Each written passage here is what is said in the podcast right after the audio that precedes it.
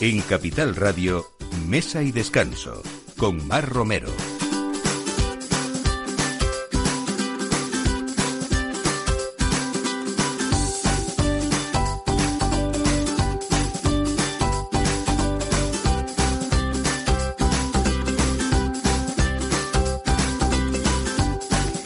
Buenos días, es la hora de mesa y descanso Capital Radio. Hemos puesto ya la mesa. Eh, no nos faltan, bueno, pues todos esos productos que siempre hablamos de pequeños elaboradores que son muy grandes y gente que ama las cosas bien hechas, aunque a veces nos, nos parezcan pequeñas, ¿no? Estamos, eh, como saben, en el Día de la Hispanidad, festividad, aunque suene un poco menos a fiesta porque es sábado, pero estamos de, de, celebración y hoy, por ejemplo, coincidiendo con uno de los momentos claves en el proceso de elaboración del vino, la vendimia, eh, se celebra la quinta edición de las vendimias de Ortega y Gasset, una gran fiesta del vino y la gastronomía que organiza la Vinia, la tienda especializada de, de vinos en Madrid. Va a ser una gran celebración de, de, del vino en esta eh, este em, carácter cultural que tiene ese marco que son las fiestas de, del Pilar en el distrito de, de, Salamanca.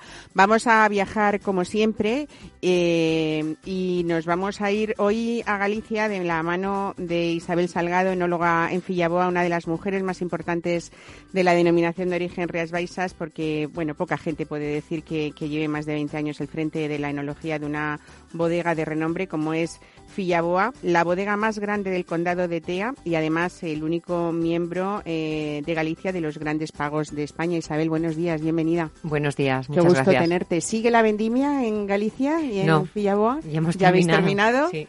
Y, y, bueno, ¿cómo se prevé esa añada de 2019? Pues es una añada eh, un poquito más fresca que la 2018, pero con muy buena calidad y yo creo que van a ser unos vinos pues de van a estar muy bien.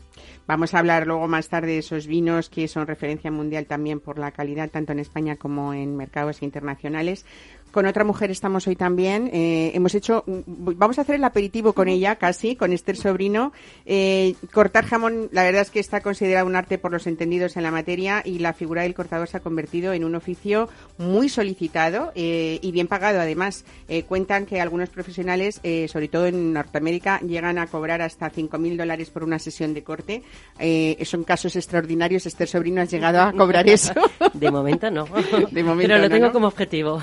Bueno, pues eh, bueno, como hace años ocurría con el vino, eso ha pasado en este sector del jamón. La mujer se ha incorporado y está, eh, bueno, pues sustituyendo también eh, en algunas labores, eh, Mm. sobre todo profesionales, no Mm, sustituyendo, mm. sino de la mano, Bueno, pero representando Va- ese vamos sector juntos, de vamos una juntos. manera Estamos entrando en un sector que, importante. sí, que era masculino y ahora estamos también las mujeres. Bueno, pues hablamos de, de- Vamos a contar después cómo este sobrino sustituyó la dirección ejecutiva de una gran empresa de nuevas tecnologías y el ordenador por el delantal y el cuchillo Ujú. y actualmente es una de las cortadoras más célebres españolas, Ujú. así que bienvenida Gracias, a ti también. Gracias. Y hablando de esos artesanos ¿eh? y de esas empresas eh, pequeñas que a veces son muy grandes desde lo pequeño, pues hablamos hoy con José Barroso. Bienvenido, José. Bien hallada. Eh, eh, una elaboración artesana, artesana de mazapanes desde 1890 Sí, así es. y este año premió al mejor fabricante de mazapanes en la cuarta edición de los premios Gastroecía de la Razón. Así es. Bueno, empezamos así dándote la enhorabuena Muchas hoy gracias. y vamos a ver cómo históricamente habéis hecho estos maestros artesanos, en vuestro caso Mazapanes Barroso desde hace más de un siglo, pues ese legado familiar con fórmulas históricas y con materias primas que no han cambiado en absoluto, ¿no? Por supuesto. Bueno, pues todo esto y un poquito más eh, durante toda esta próxima hora aquí en Mesa de Descanso con este equipo Rubén Gutiérrez en la realización y Ana de Toro en la producción. Bienvenidos a Mesa y Descanso. En Capital Radio, Mesa y Descanso, con Mar Romero. Thank you.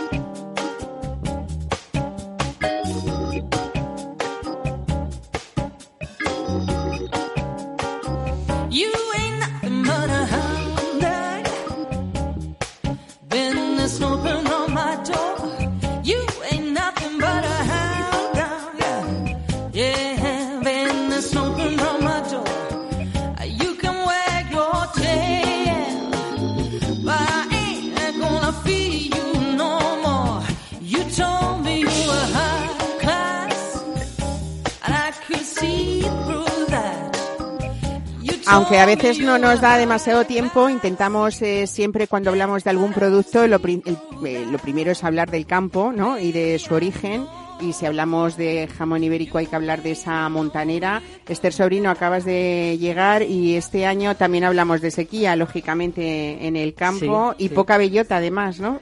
Bueno, estamos comenzando, está comenzando la montanera. La montanera es esa época que va de octubre a marzo aproximadamente, a enero, febrero, sí. Eh, donde sale el cerdo ibérico, el cerdo ibérico que está destinado a que sea luego de bellota. Eh, luego sus jamones y sus paletas van a ser lo que llamamos cerdo ibérico o jamón ibérico de bellota.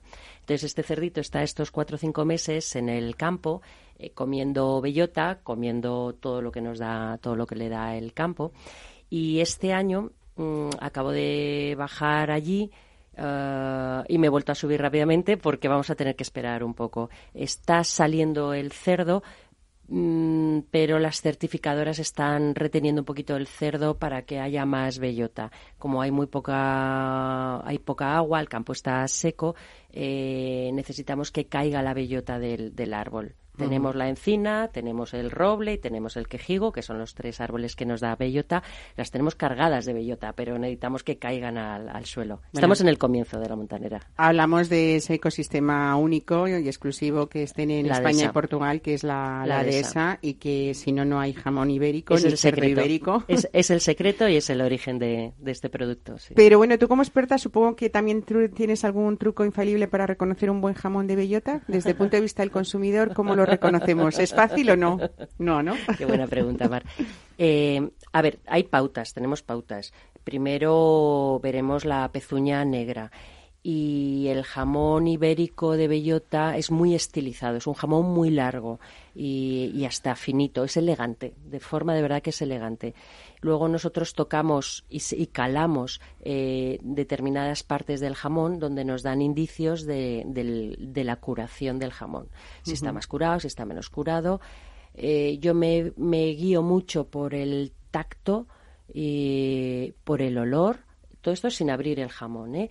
¿eh? tiene que tener grasa, debajo de la cadera tiene que tener también grasa acumulada e incluso mo porque hemos llegado a tener, eh, que esto es muy curioso, clientes que nos devuelven los jamones cuando hay moho en la corteza. Y el moho eh, lo que quiere decir es que ese jamón sigue vivo, sigue activo y que está todavía curándose. O sea que el moho en un jamón es bienvenido. Es símbolo de, que está bien hecho, además, ¿no?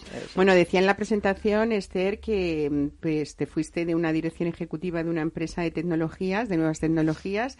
¿Y cómo se te ocurre cambiar y decir, voy a ser cortadora de jamón? cuando en España es verdad que hasta hace muy poco y hasta que tú empezaste, yo creo que hará unos siete años, pues era muy poco habitual encontrar cortadoras de jamón, ¿no? Había muy poca. Yo encontré solo dos mujeres y trabajaban en Andalucía y trabajaban además en, o trabajan en, en, tiendas de, jamonerías de, de, familia, ¿no?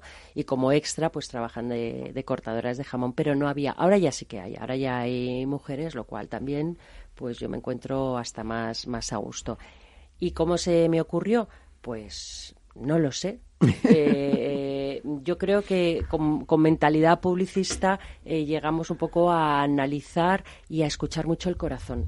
Dejé aparcada la cabeza, que es lo que me había mandado esos 20, 22 años que había trabajado en la multinacional, y, escuché más el pálpito del corazón, ¿no? De, buscaba eh, una forma de trabajo más libre, más autónoma, más sí es verdad que tengo una vertiente muy creativa o muy de ir para, muy de búsqueda, ¿no? Muy de querer saber y, querer estar informada. Entonces, para mí era un sector nuevo y me ofrecía todo me ofrecía todo por descubrir. con una formación detrás importante, ¿no? Porque si no... Eh, yo le doy muchas gracias, yo le doy gracias a, los años anteriores en, empresas, Yo soy publicista de formación, luego me formé en comercio exterior y, bueno y el trabajar en, empresas y en publicidad pues te dan un bagaje que luego pues te, te, ayuda Decías, eh, hablando del jamón, que realmente esa forma de ese jamón ibérico es elegante, ¿no? Eh, y hablamos de elegancia también eh, cuando uno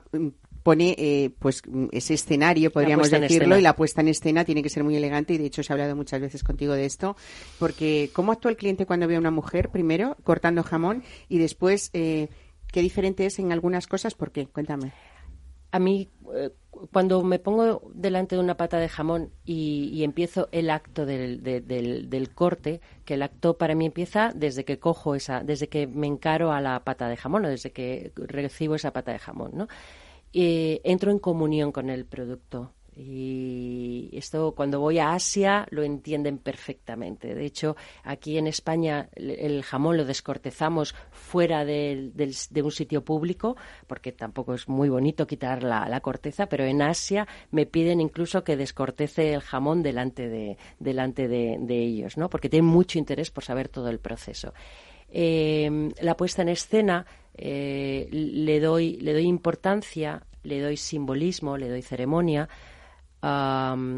porque estamos, el producto lo requiere. Es que es uno de los mejores productos que tenemos en el mundo. Bueno, es la gran joya gastronómica del mundo, ¿no? Claro, claro. Decimos junto con el foie, junto con las trufas, junto con el caviar, pero realmente si lo asimilas es eh, el más saludable en todos los sentidos. Es saludable. Eh, luego cuando entramos a conocer la historia de este producto, son productos que llevan por detrás mucha historia, llevan tres, cuatro años de curación, eh, llevan lo que decía, hablábamos antes de la dehesa, el trabajo que lleva la dehesa, entonces eh, tiene, tiene mucho, mucha historia, tiene mucha eh, profundidad y todo eso yo creo que el cortador de jamón cuando está delante del público tenemos la obligación de, de, presentarlo y de, y de, contarlo, ¿no? Entonces hay que hablar, hay que contar, hay que informarse y el cliente tiene que preguntar y yo creo que necesita tener curiosidad y saber qué es lo que está comiendo y no conformarse con, con ah, pues sí, jamón y, ya está, ¿no? ¿Cómo te vistes para un evento así? Como puede ser ¿no? una presentación eh, profesional o puede ser también una boda o una fiesta de amigos, claro, ¿no? Yo, yo no vengo del mundo de la gastronomía ni de la hostelería, entonces yo veía pues que los cortadores van con chaquetillas como los cocineros, pero, pero a mí nadie me ha dicho que tengo que llevar una chaquetilla, ¿no?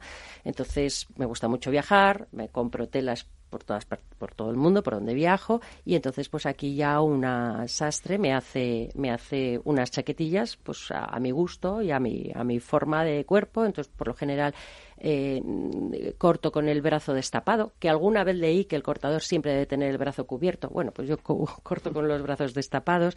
Eh, siempre llevo una flor en la, en la pechera porque para mí es el símbolo de traer la naturaleza, la naturaleza de este producto, la dehesa y toda la alimentación del cerdo y demás, necesitaba traerlo a mi persona con algo y ese algo pues lo, lo, lo formulé con una, con una flor y siempre corto con una, con una flor bueno, pues le doy, le doy historia a todo. Bueno, qué bonito, ¿no? Y qué mm, hedonista es este mundo en muchos sentidos, pero vamos a, yo te voy a hacer una pregunta bastante más desagradable y además es que sabes que estamos con las noticias de los aranceles de Estados Unidos, ¿no? y nos das noticias para tranquilizar o no? Sí, sí, sí, sí, ¿Mm? sí, sí, sí. Sí, la semana pasada es verdad que nos encontramos la noticia de que Estados Unidos eh, ha impuesto un arancel al jamón, al, al cerdo que entre de, de Europa eh, y esta semana, a principios de esta semana, ANICE, que es la, Asociación Nacional de, la Carne Española, eh, ha publicado una nota de prensa que yo creo es tranquilizadora, o el objetivo de esta nota de prensa es tranquilizar al, sector porcino. primero, porque eh, es un arancel, bueno, es un 25% del arancel, entra en vigor el 18 de octubre y se aplica a la carne de cerdo y derivados, pero no se aplica al jamón por ejemplo. Entonces, bueno, por ahí, por ahí podemos estar, estar tranquilos. Em, es un arancel o es un impuesto que Estados Unidos lo va a aplicar como una sentencia económica a Europa por otros motivos. O sea, no es porque haya un sobrecupo o un exceso de cerdo en Estados Unidos. Entonces, bueno, ahí yo creo que queda también el espacio para pensar hasta dónde, hasta cuándo se aplicará este arancel, porque realmente es un castigo por otros, por otros temas. Y luego mm, pensemos que Estados Unidos es el cuarto país em, exportador de, carne española. El primero es China. Entonces, bueno, pues no es nuestro mercado más, más, más importante. Bueno, eh, vamos a cambiar otra vez y vamos a los gustos por el jamón ibérico. Eh, hay momentos en nuestra vida que, aunque os parezca mentira, uno eh, aun siendo un amante del jamón ibérico, no puede, no puede tomarlo. Se me está ocurriendo, por ejemplo, el tema de las embarazadas, que ahora está de moda, dice, por favor, no, que no nos regalen flores, ¿no? Que una vez que tengamos al bebé, que nos regalen una bandeja de jamón ibérico. ¿Tienes pedidos de ese tipo? sí, sí, sí. Yo estoy encantada porque es, bueno, esta palabra no me gusta mucho, pero es como tendencia, ahora está de moda, que las embarazadas no quieren ropa, no quieren flores, lo que quieren es un paquetito de jamón ibérico o de paleta ibérica y a ser posible de bellota. Entonces, yo tengo clientas no lo, no lo diré muy alto, pero hay algunas que es verdad que lo congelan, porque el jamón ibérico de bellota y la paleta ibérica de bellota congela y descongela muy bien. Pero bueno, no seré yo la que lo diga y por supuesto hay que seguir las indicaciones médicas, pero sí que algunas lo congelan y lo comen. Eh, y las que no congelan y comen están deseando parir. Claro, es que nueve meses sin tomar un jamoncito bueno, ¿no? Para tomar un buen platito de, Bueno, y hay esa posibilidad, o sea, uno llama a este sobrino, ¿cómo lo hacemos? Sí, mirar, em, estamos trabajando en la página web, que llegará, llegará, pero en redes sociales se me localiza fácilmente, en Instagram, en Facebook, incluso en LinkedIn, Esther Sobrino, Esther Sobrino y, el jamón ibérico. Entonces ahí se me puede pedir eh, jamón, paletas de, de, diferentes calidades, de bellota, de cebo, cebo campo. Un segundito ya solo de autopublicidad. Eh, yo eh, compro directamente en el campo, me voy al campo, compro a los ganaderos, eh, selecciono personalmente el jamón, toco todas las patas de jamón que, vendemos, las vendemos tanto en pata como lonchaditas, cortada a mano y envasada al vacío. Y, llevamos a España, a Madrid, a España y, a Europa. Exporto ¿Hay pedidos mínimos o no? No, no hay pedidos mínimos. O sea, ¿podemos pedir una bandeja de jamón? podéis pedir una bandeja de jamón bueno, es que, asequible es este sobrino. Se puede, hacer lo que se quiera. Podríamos hacer mil cosas y contar mil cosas del jamón ibérico, pero ahí quedan esos apuntes y sobre todo en este momento de aperitivo ya prácticamente, ¿con qué te tomarías un jamón ibérico de pata negra? Con un buen vino. Con un buen vino, como, como qué? Un buen vino tinto. A ser, vino tinto? A ser posible joven. Pues yo te voy a llevar eh, de viaje Por a, favor. me voy a Rías Baixas y te voy a invitar a un vino blanco. ¿Te parece la mano. Uno de los grandes vinos, ya lo verás. En Capital Radio, Mesa y Descanso, con Mar Romero.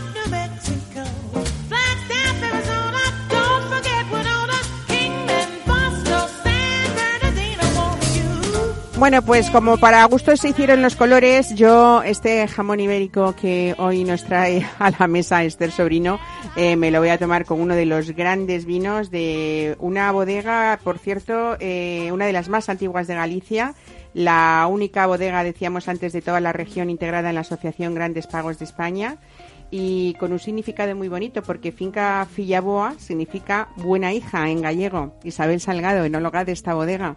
Ah, tiene una historia preciosa, ¿no? Eh, sí. Esta bodega. Hola, Mar, sí. Eh, la historia, bueno, es una historia, es un poco, es un poco leyenda, ¿no? Pero viene a ser, esta finca la verdad es que tiene mucha historia, se remonta al siglo XIX y entonces uno de los propietarios, porque ha tenido varios propietarios, era un conde que tenía tres hijas y dos de ellas eran malvadas y una era muy buena. y él tenía muchas fincas de viñedo y la mejor de sus fincas se la dejó a su hija buena, que en gallego es Fillaboa, y así se, la finca se siguió llamando Fillaboa. Entonces es un poco la historia y luego también es, es una finca que tiene un tamaño muy grande, en, en Galicia hay mucho minifundio y bueno, es un poco también la, o sea, queda patente que esa finca es tan grande porque no se repartió entre toda la descendencia, que por en Galicia siempre se repartía entre todos los hijos.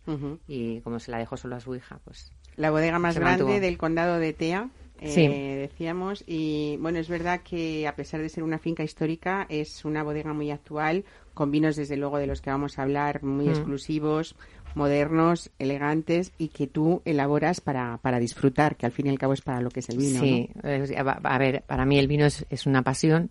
Em, llevo pues casi 25 años trabajando en Rías Baixas, siempre trabajando con, con albariños y, bueno, es algo que, que a mí me encanta y cada año pues cada vendimia que es, hombre, siempre tienen algo de, de, parecido, pero bueno, para mí siempre es como un reto y tratar de hacerlo lo mejor posible pues con las uvas que van a entrar ese año, con la calidad, con y bueno, eh, hay muchas zonas, o generalmente siempre la vendimia es tiempo de incertidumbre, en prácticamente dependiendo de qué zona hablemos, pero casi siempre es tiempo de incertidumbre en todo.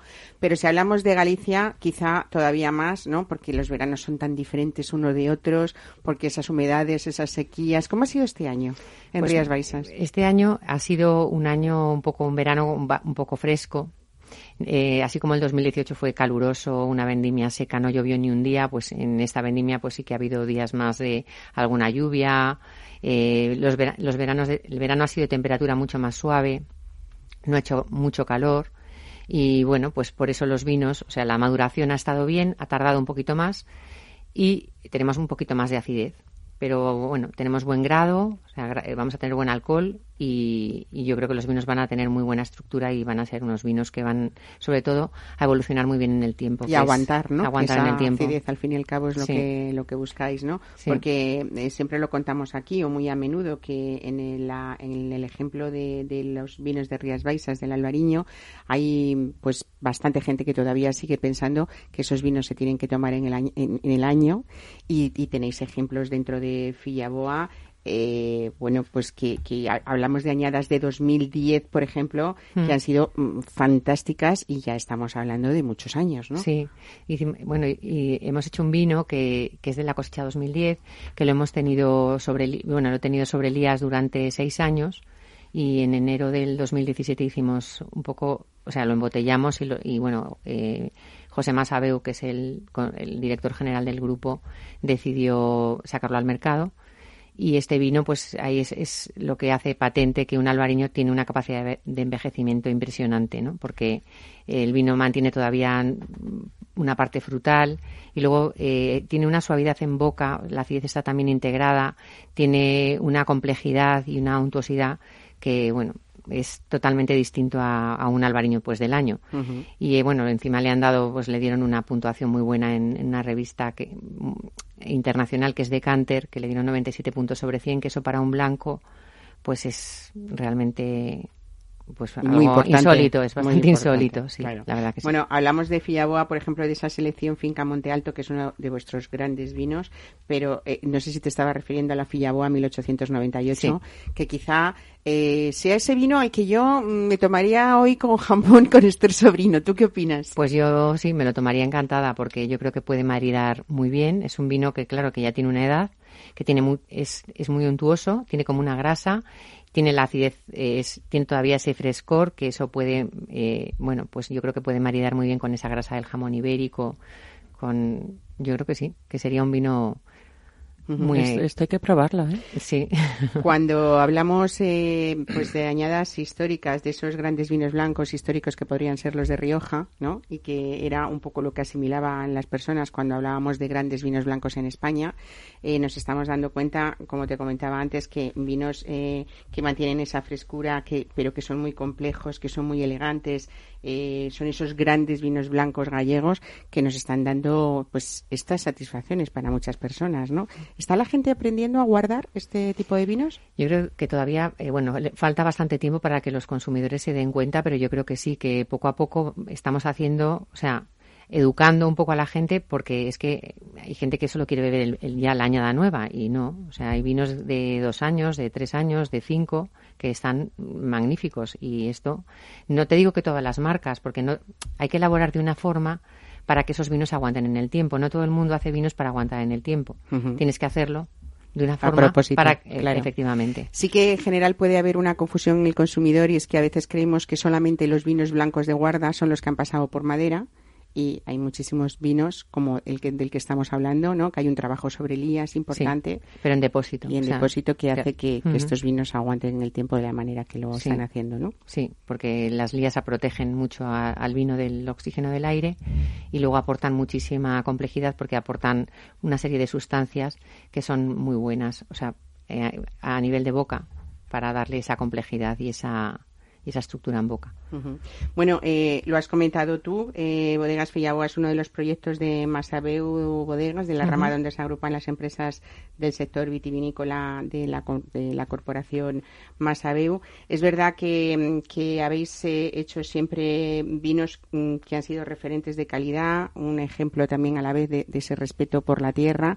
Y con esa bodega que siempre estábamos hablando del tamaño de la bodega, es verdad que hacéis producciones pues muy pequeñas para, para hablar precisamente de esas calidades excepcionales, ¿no? Claro, porque hacemos mucha selección. Aunque tengamos, en Fillagua, por ejemplo, tenemos 53 hectáreas, hacemos eh, del vino que más tirada, eh, hacemos 180.000 botellas de Fillaboa, pero de selección Finca Monte Alto, que es el vino de pago, hacemos 14.000 y de, y de la Fillaboa hacemos 3.000 botellas anuales. Entonces, eh, seleccionamos mucho porque con 53 hectáreas podrías hacer mucho más vino, ¿no? Pero vendemos mucha parte a granel y yo hago mucha selección de lo mejor porque queremos hacer vinos de alta calidad. Y Sabemos ahora que es tiempo, en este tiempo de vendimia, quizás sea una de las eh, épocas eh, más sugerentes para viajar y para las personas que les gusta ver esos viñedos de cerca y esas personas trabajando.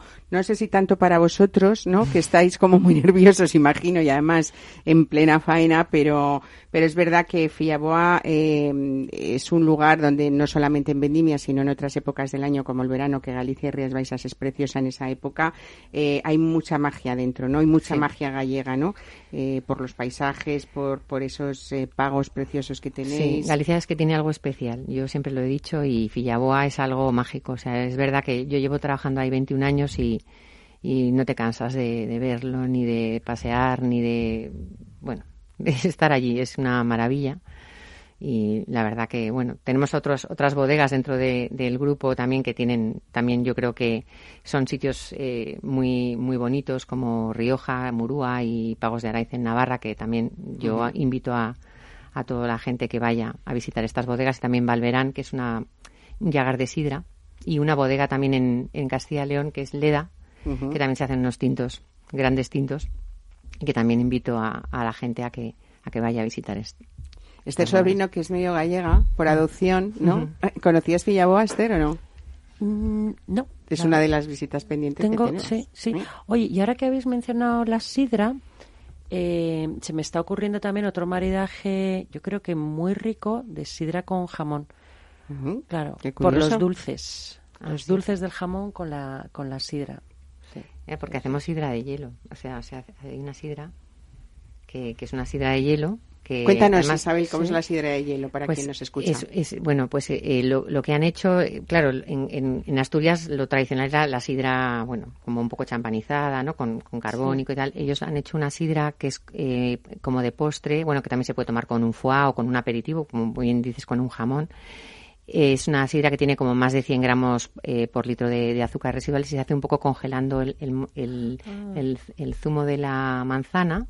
Entonces, por congelación, se, se quita el agua y después eso fermenta lentamente, a lo mejor durante meses, y, sale un producto con una acidez impresionante, con una acidez y muy poca azúcar, ¿no? No, con bastante azúcar y bastante acidez. Con un grado, pues eh, a lo mejor no con tanto grado, a lo mejor con 10 grados, pero Sí. Lo, dicho, que hay que probarlo. es una de las cosas que no se me había ocurrido nunca con, con, con, el jamón. Sí, sí. por ejemplo, se me está ocurriendo mm. eh, pues una sidra de hielo con un dulce tan, tan tradicional y tan histórico como puede ser el mazapán. Sabéis que nos viene ahora una época eh, ya más cercana, que, que son eh, la, festividad de todos los santos, que quizás sea una de las épocas como más tradicionales donde uno se acuerda de los dulces, pero también es la época en la que ya uno empieza a pensar que tiene mm, que poner cosas muy especiales en su casa y en su mesa. Vamos a verlo. En Capital Radio, Mesa y Descanso, con Mar Romero.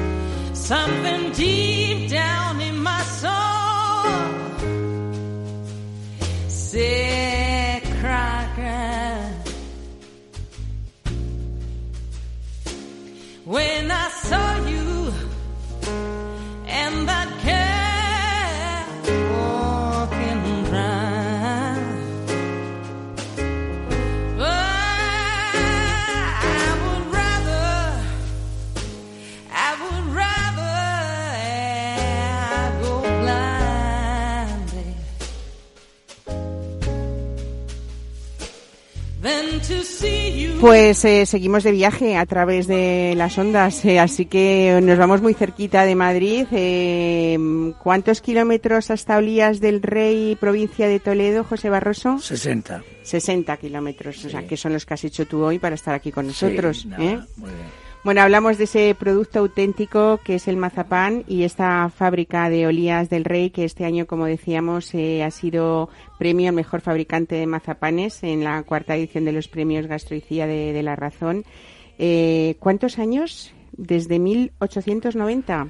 Bueno, desde 1890, perdón, desde 1890 lo regentamos la familia Barroso. Anteriormente eh, la empresa era de la familia Camarasa. Y ya con ellos tenemos medallas en, en una exposición que hubo en Bruselas en 1870. Ahí es nada. O sea que bueno, que, el, buen hacer se ha ido manteniendo.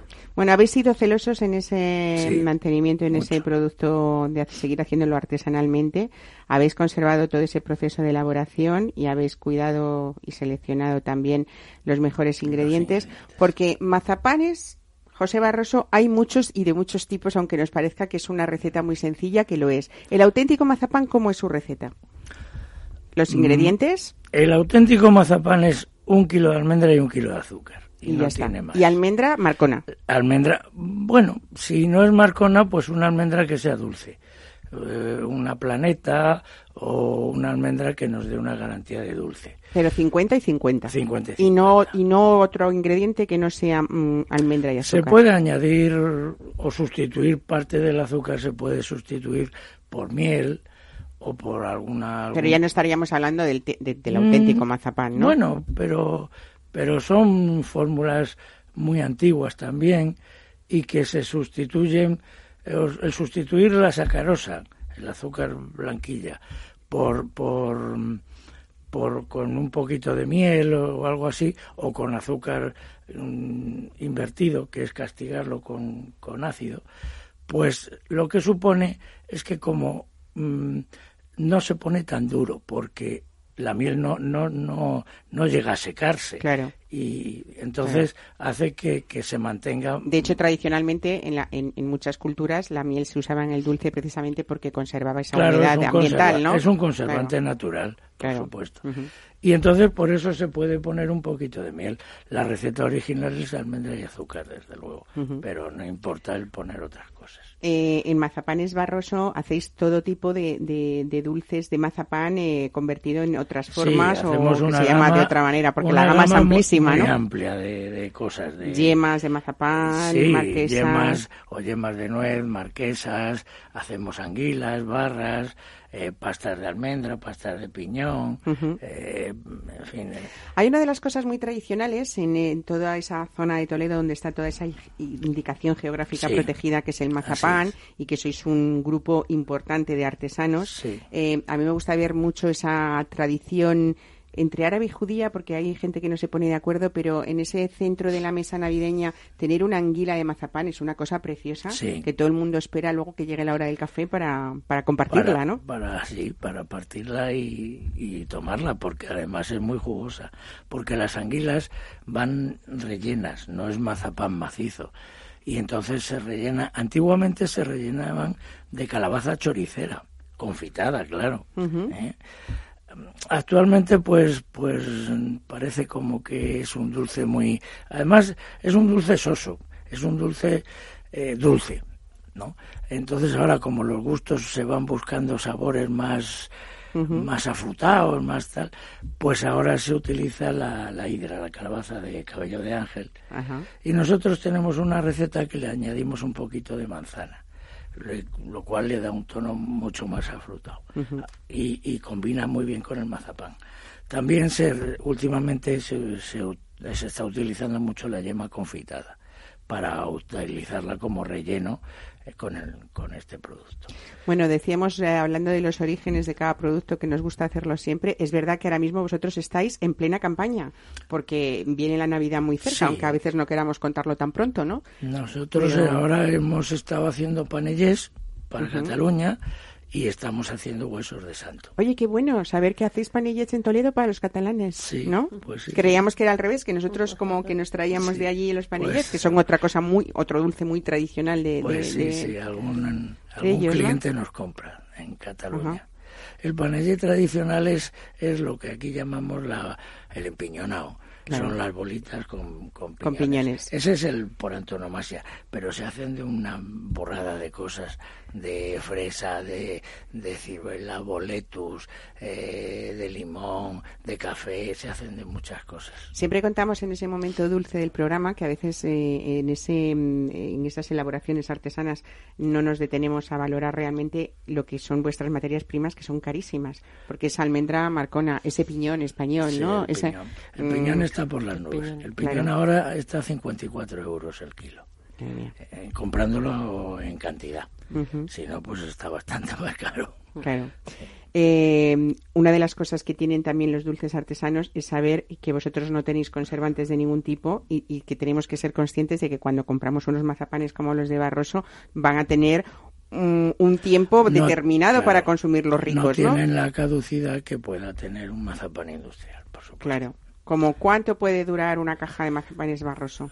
bueno, pues yo cuando me preguntan, eh, les digo, ¿y cuánto dura un filete? Pues según, donde le tengas. Bueno, eso te iba a decir yo. En mi casa una caja de mazapanes Barroso puede durarme 20 minutos. Pero no, no porque eh, si lo tienes en, en la maleta del coche, que con unas temperaturas altas, la humedad alta y tal, pues dura poco. Se acaba estropeando con cierta rapidez en cuatro o cinco días.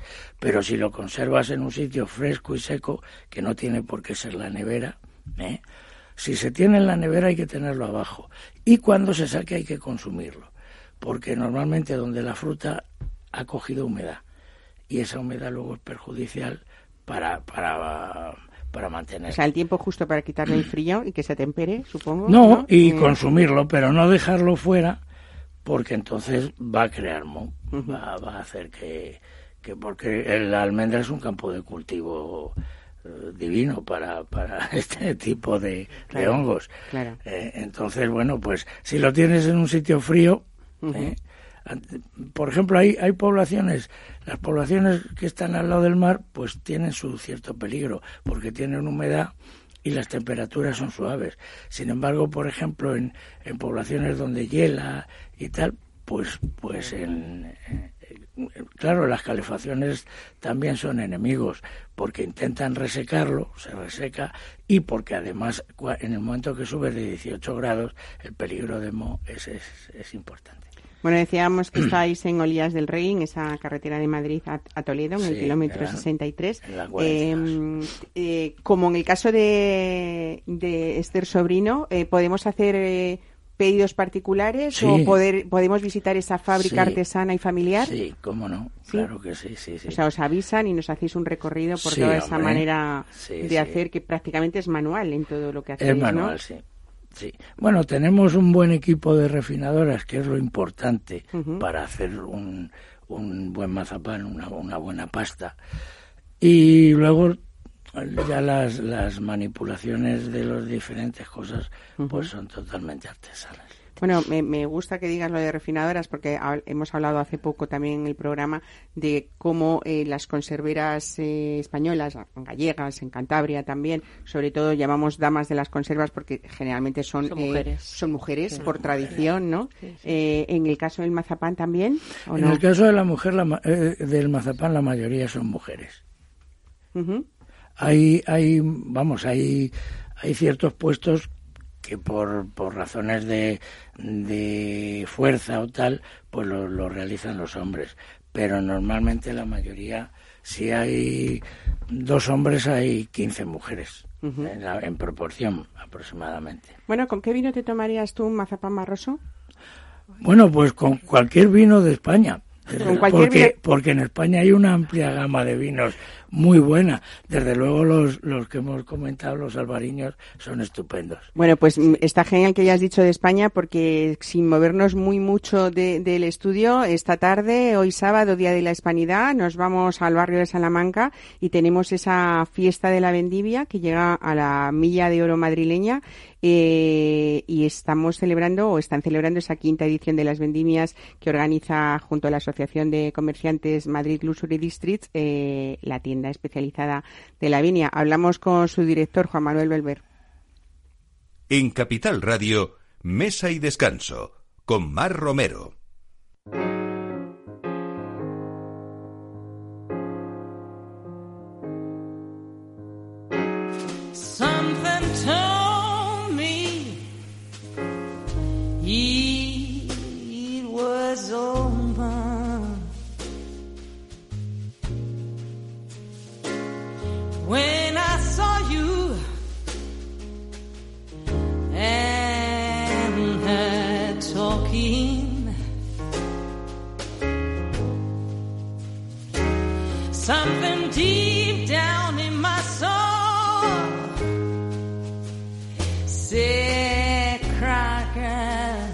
Pues hoy, Día de la Hispanidad, eh, vamos a pasarlo bien esta tarde, sobre todo eh, que sepan ustedes que se cierra, para quien esté en Madrid, el tramo de José Ortega Gasset, comprendido entre Velázquez y Serrano, se cierra al tráfico y aquí se está reivindicando hoy el papel del vino en nuestra sociedad y como motor de ese sector agrícola, económico, cultural, social y gastronómico también, siempre por supuesto de un marco mm, de consumo responsable olvídense ustedes del coche ¿eh? y vamos a coger el transporte público y nos vamos hasta esa milla de oro. Juan Manuel Belver, esta tarde, ¿cómo se celebra esta fiesta del vino y de la gastronomía? Buenos días, Mar. Buenos días. Pues mira, ya estamos preparándolo todo para eh, recibir a la caída de la tarde a, varios miles de madrileños que vendrán con ganas de probar los vinos de una veintena de, bodegas de las más importantes de España. no solamente va a haber vino, habrá algo de comer, también se van a catar los aceites que han sido campeones del concurso que celebra cada año el Ministerio de Agricultura. Eh, habrá también cata de productos ibéricos de Carrasco, de Guijuelo, de productos italianos de Negrini. Habrá música de jazz, habrá un sketch humorístico, pero sobre todo, pues eh, ganas de, como tú dices, reivindicar el vino como una bebida, eh, como un alimento, como una bebida que es una alternativa mucho más eh, agradable a, otros alcoholes más duros, como una cosa de cultura y de hedonismo. Desde luego. Juan Manuel, empezáis a las 7 de la tarde la fiesta y durará por lo menos hasta las 11 de la noche, ¿no? Sí, efectivamente. Eh, la inauguración oficial será a las 7 eh, para evitar colas, yo aconsejo a la gente que compre las entradas o bien en la web de la Vinia o bien en la web de Mutic. De esa manera eh, tendrán eh, más agilidad para el acceso e incluso si alguien llega un poquito antes de las 7 seguramente abriremos las puertas un poco antes para, que hacer algo más ordenado en la entrada. Muy bien. Bueno, eh, el encuentro de hoy es el pistoletazo de salida también eh, al año de celebración del 20 aniversario de la Viña, ya 20 años, que es eh, esta tienda el mayor escaparate de vinos de España y que realmente ha sido siempre ese referente en la cultura del vino asociado también a, a la gastronomía, ¿no, Juanma? Sí, bueno, para mí yo tengo, estoy muy emocionado con este 20 aniversario porque yo fui de los primeros clientes, porque yo vivía en el barrio en 1999 cuando, cuando abrió sus puertas la primera tienda de la viña, que era en aquella época algo novedoso, eran mil metros cuadrados en Ortega y Gasset, en plena calle del lujo, dedicados al vino. Ese fue el sueño del fundador, Thierry Charbon, crear una tienda única, no solamente por el tamaño, sino también por una selección de vinos que incluía botellas de lujo, pequeños productores, vinos ecológicos, biodinámicos, porque todo el personal eran sumilleres titulados y siguen siéndolo. Y, para mí, fíjate, pues de haber sido de los primeros clientes a ser ahora el director en España, es una satisfacción muy grande. Desde y claro, la línea creció, ya no es solo una tienda en Madrid, ahora es un grupo de cinco empresas en tres países, pero siempre con los mismos valores. Yo creo que, bueno, compartir nuestra pasión por el vino. Eso es. Eh, yo fíjate que eh, tú que has estado y que, y que has vivido mucho tiempo en París también, una tienda de la viña en París es preciosa en la Madeleine. Sin embargo, yo fíjate que me parece mucho más bonita esta, ¿no? No sé qué ah, opinas tú que has estado allí mucho. La de Madrid es la más bonita. Es la, más, bonita, ¿no? porque tiene con esa una balconada que parece una de estas librerías que te encuentras en, en Londres y en Nueva York. Y muchos clientes cuando entran y lo ven también dicen que parece un museo. Y de hecho sacan muchas fotos. Muchos turistas nos piden permiso para fotografiar la tienda. Y de hecho, quien quiera venir a las vendimias se va a encontrar que como la tienda estará cerrada por obvias razones ese día, hemos hecho una foto gigantesca que muestra el interior de la tienda y que la ponemos en un lateral de la calle, para que no falte. Bueno, lo más bonito es pasearse, como tú decías, por esos pasillos de la viña, ver esas referencias de tanto pequeños como grandes productores y también esas ediciones limitadas para quien quiera y vinos en, exclusiva y sobre todo pues ese asesoramiento que tenemos siempre de ese equipo de sumilleres. Me encanta a mí, eh, bueno, pues poder, eh, por ejemplo, ir a comprar, pero también pues que de vez en cuando haya cursos, catas, masterclass, en fin, y, y por supuesto también eventos privados. O sea que felicidades por esas 20 cumpleaños ya y sobre todo a, pasarlo bien esta tarde de esa manera responsable que nos que nos enseña siempre la viña y ese lugar precioso donde disfrutar del vino y la gastronomía también, ¿vale? Buen fin de semana. Os esperamos a todos. Claro que sí, allí estaremos esta tarde. Un saludo, hasta luego. Saludo. En Capital Radio, Mesa y Descanso, con Mar Romero.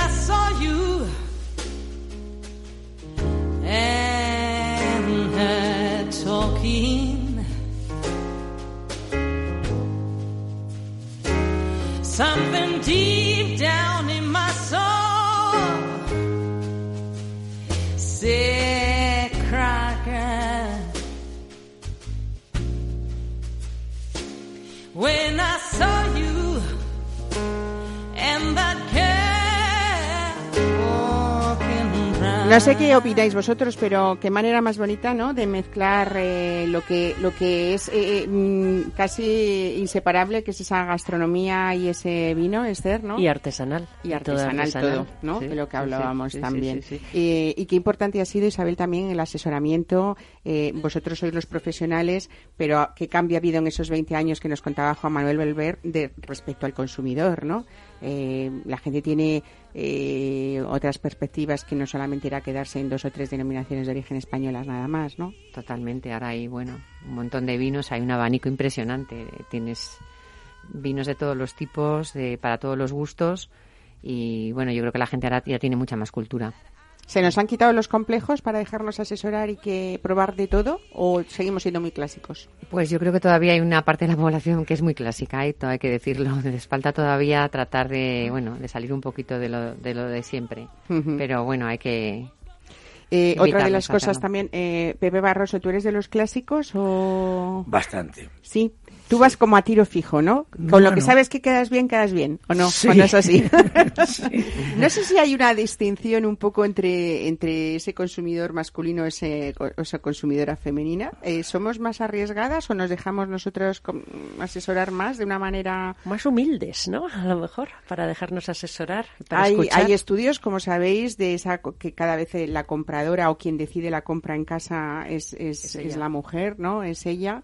Y lo que sí que creo que está cambiando un poco es que cuando uno viaja, eh, una manera de hacerlo puede ser a través del vino y es verdad que pedimos vinos de cada zona porque sería la única manera que tenemos no de, es igual que o a través de la gastronomía también lógicamente no eh, hay quien es tan conservador que puede pedir una pizza en cualquier sitio pero bueno no es el caso de lo que tratamos aquí en mesa y descanso no yo creo eh, que lo rico es eso, ¿no? En cada zona probar producto local de cada, de cada zona. Por supuesto. Es parte de la cultura. Claro, ese concepto gastronómico y, cultural que envuelve el vino y esos eh, productos eh, de los que hablamos siempre con cuidado, artesanales, con grandes elaboraciones, bien hechos mm, es un punto ¿no? de, la gastronomía es que, es un lujo es que yo creo que en España tenemos tantas es un lujo que generalmente en el español no lo no sé si, si estáis de acuerdo en que a veces no lo valoramos demasiado porque nosotros, al contrario que en otros países, sí que lo tenemos bastante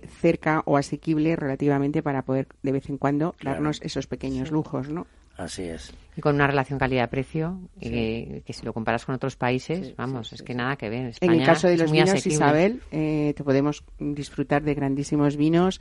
Eh, pues incluso por debajo de 15, 20 euros ya encontramos grandísimos vinos, ¿no? Eso en otro país sería impensable. ¿Qué va? te vas a, bueno, pues no quiero decir nombres, pero vas a otros países vecinos y tienes que pagar más de 50 euros para encontrar un vino que merezca la pena. O sea, que digas, qué buen vino, pero aquí puedes encontrar vinos, pues eso. Somos muy afortunados, yo creo, en ser el, el origen de, de estos productos. O sea, España es el origen de muchísimos productos artesanales. Entonces, por eso también tenemos esos precios y, y, podemos disfrutarlos, ¿no? Bueno, yo creo que la materia prima española no tiene nada que ver con, con la de otros países. Claro. Por lo menos en el caso nuestro, la almendra, española no tiene nada que ver. Claro. Por cierto, ha, sido hace muy poca temporada de recogida de almendra marcona, es en septiembre más o menos, ¿no? Sí, en general. En general. Eh, porque se está sembrando mucha almendra con floración tardía para que no se hiele. Pero, por ejemplo, la California, la almendra de mm, California, mm. que son los que manejan el mercado, no tiene nada que ver, es mucho más fibrosa y mucha menos grasa, con lo cual la calidad es inferior. Bueno, vamos a traspasar, si queréis, fronteras. ¿eh? Os invito a hacerlo porque la Ciudad Internacional de la Gastronomía de Lyon abre este mes de octubre para convertirse en un referente cultural y turístico de, esta ciudad, eh, que además eh, este mes de octubre tiene sello español porque la empresa Magma Cultura ha ideado un equipamiento innovador que tiene como hilo conductor la salud y la nutrición. Hay que divulgar buenos hábitos alimentarios y también de lo que estamos hablando, de placer y convivencia, ¿no? Así que nos vamos eh, también a hablar con Inma Fondevilla, que es la directora de proyectos de Magma Cultura, para que nos lo cuente. Mesa y descanso con Mar Romero.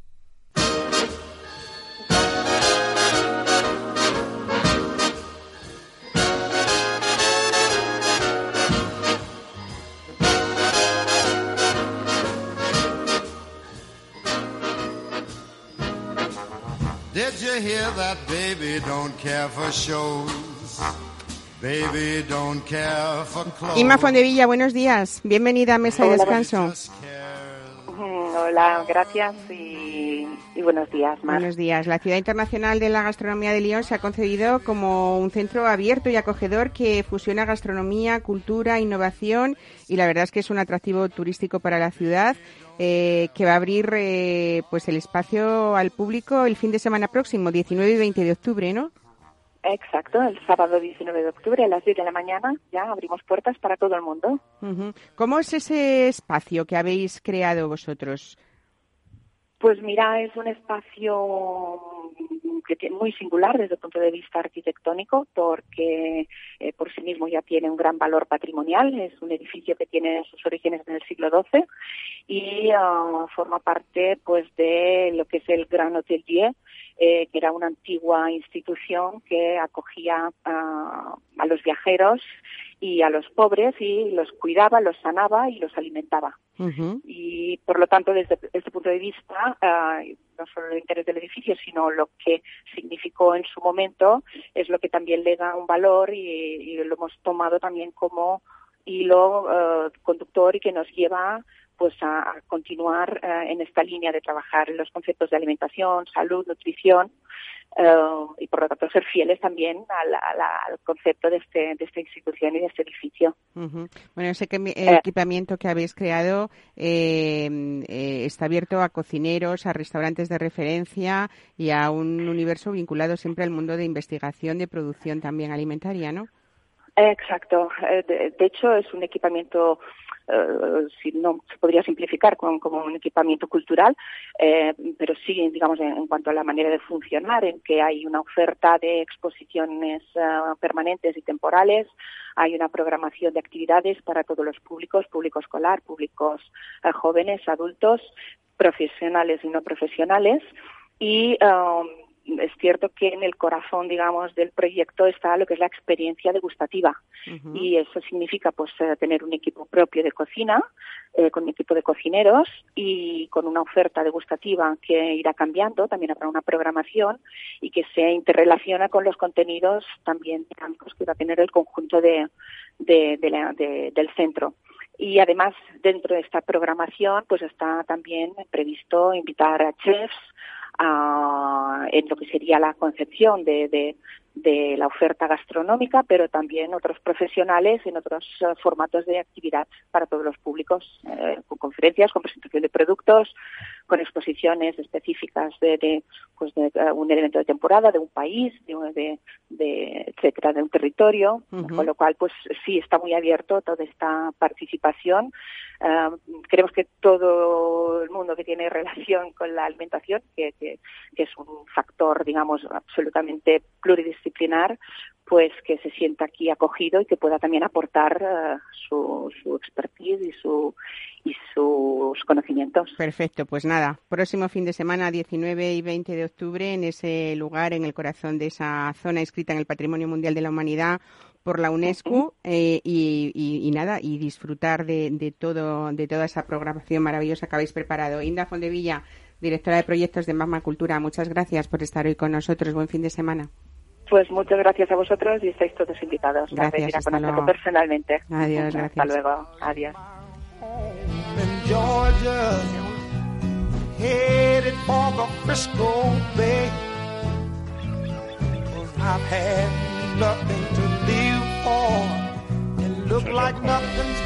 Bueno, pues aquí nos quedamos, como siempre, que se nos hace corto. O sea que mm, Isabel Salgado, Esther Sobrino, Pepe Barroso, muchas gracias por traernos todo lo mejor de vuestro trabajo.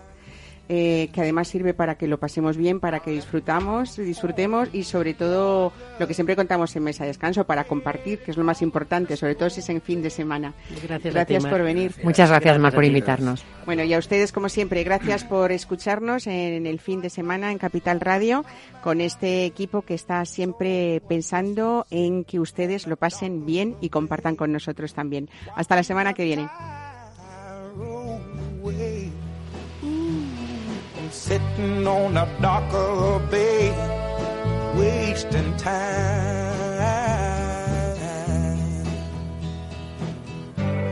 Look like nothing's gonna change.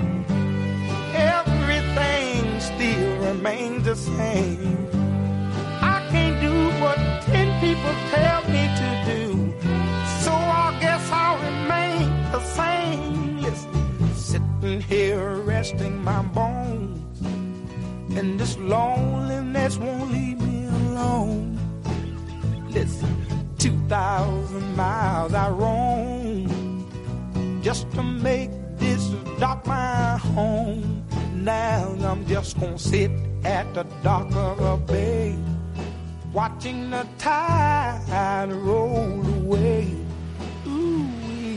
Sitting on a darker bay, time.